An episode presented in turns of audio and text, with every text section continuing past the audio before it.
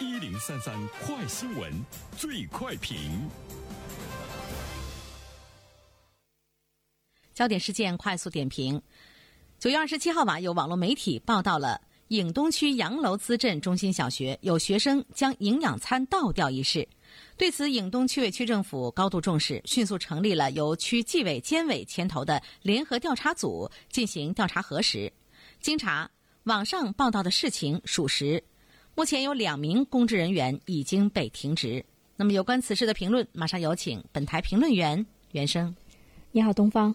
这个呢是讲安徽阜阳一个农村小学的事情。我看到了网上的照片。刚开始看这个新闻的时候呢，感触不是很深。看到了网上的照片之后呢，这个感触呢就深了哈。就是我们看到一桶一桶的这个面条呢被送往了垃圾站吧，就是很多的孩子把这个面呢都是给倒掉了。那么它是呃当地的一个传统的蒸面。呃，我们看到这个学校反映的这个午餐的这个情况呢，有面条、鸡丝肉、芹菜、黄豆芽、木耳。是五百零二克，大人一顿呢，可能都不会呢吃掉这个一斤的面条和菜哈。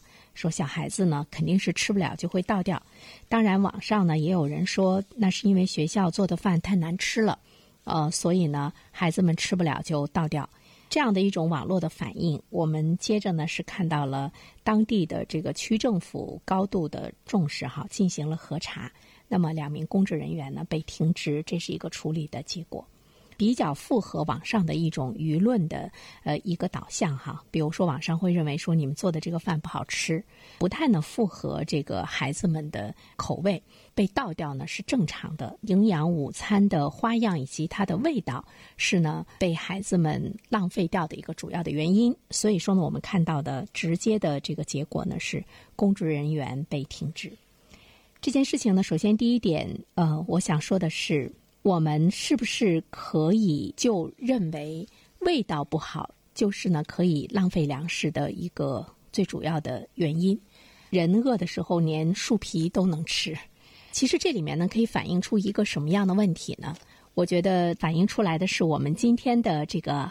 孩子，包括呢，在农村的，的确呢，从小呢是没有挨过饿哈，他不知道饥饿是一种什么样的感觉，不珍惜粮食。在今天，对于更多的孩子来说，或者是对于大部分的孩子来说，它已经成了一种非常正常的这个现象。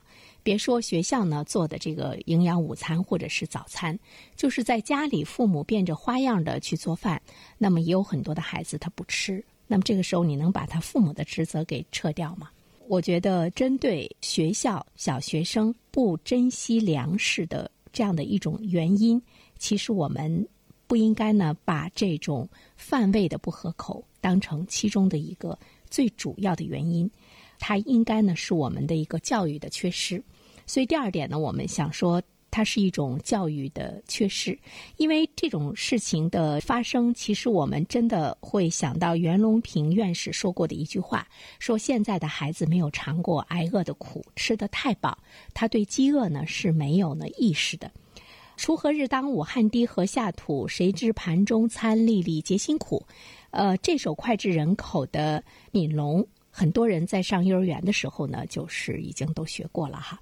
我们可能觉得诗是诗，人是人，没有呢把它进行很好的联系在一起。而且这么多年来，所谓的在全社会去倡导珍惜粮食，不要有浪费的行为，甚至于呢，呃，我记得我们前两天做了一期评论，应该是重庆这个地方把浪费粮食已经列入到了中要受到法律的惩处。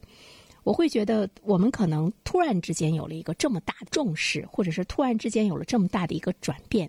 无论是把它上升到法律的范畴，无论是我们今天看到了呃学校的学生浪费粮食，那么公职人员直接被撤职等等这样的比较严厉的呃处理的这样一个手段，对于我们这个社会来说，其实它是一个很很突然的行政的一个手段，那么严惩的浪费粮食。所以呢，它对于社会来说，对于孩子们来讲，对于呢已经浪费成习惯的我们来说，或许呢有一些猝不及防。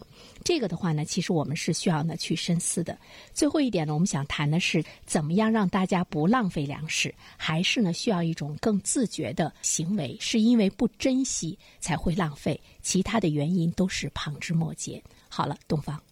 好的，感谢原生。各位听友，大家好，感谢始终如一收听原生评论。不知道你是否听过原声读书？最近呢，上线了一本书《终身成长》，非常期待着你可以听到它。《终身成长》这本书很有名气啊，它坐镇亚马逊心理类畅销榜已经有十年的时间。这本书呢，是向我们讲述思维模式会对我们的行为方式产生深远的影响。可以决定我们成为什么样的人，它颠覆了传统成功学的观念。您可以搜索“原声解读终身成长”，就可以听到喽。谢谢你。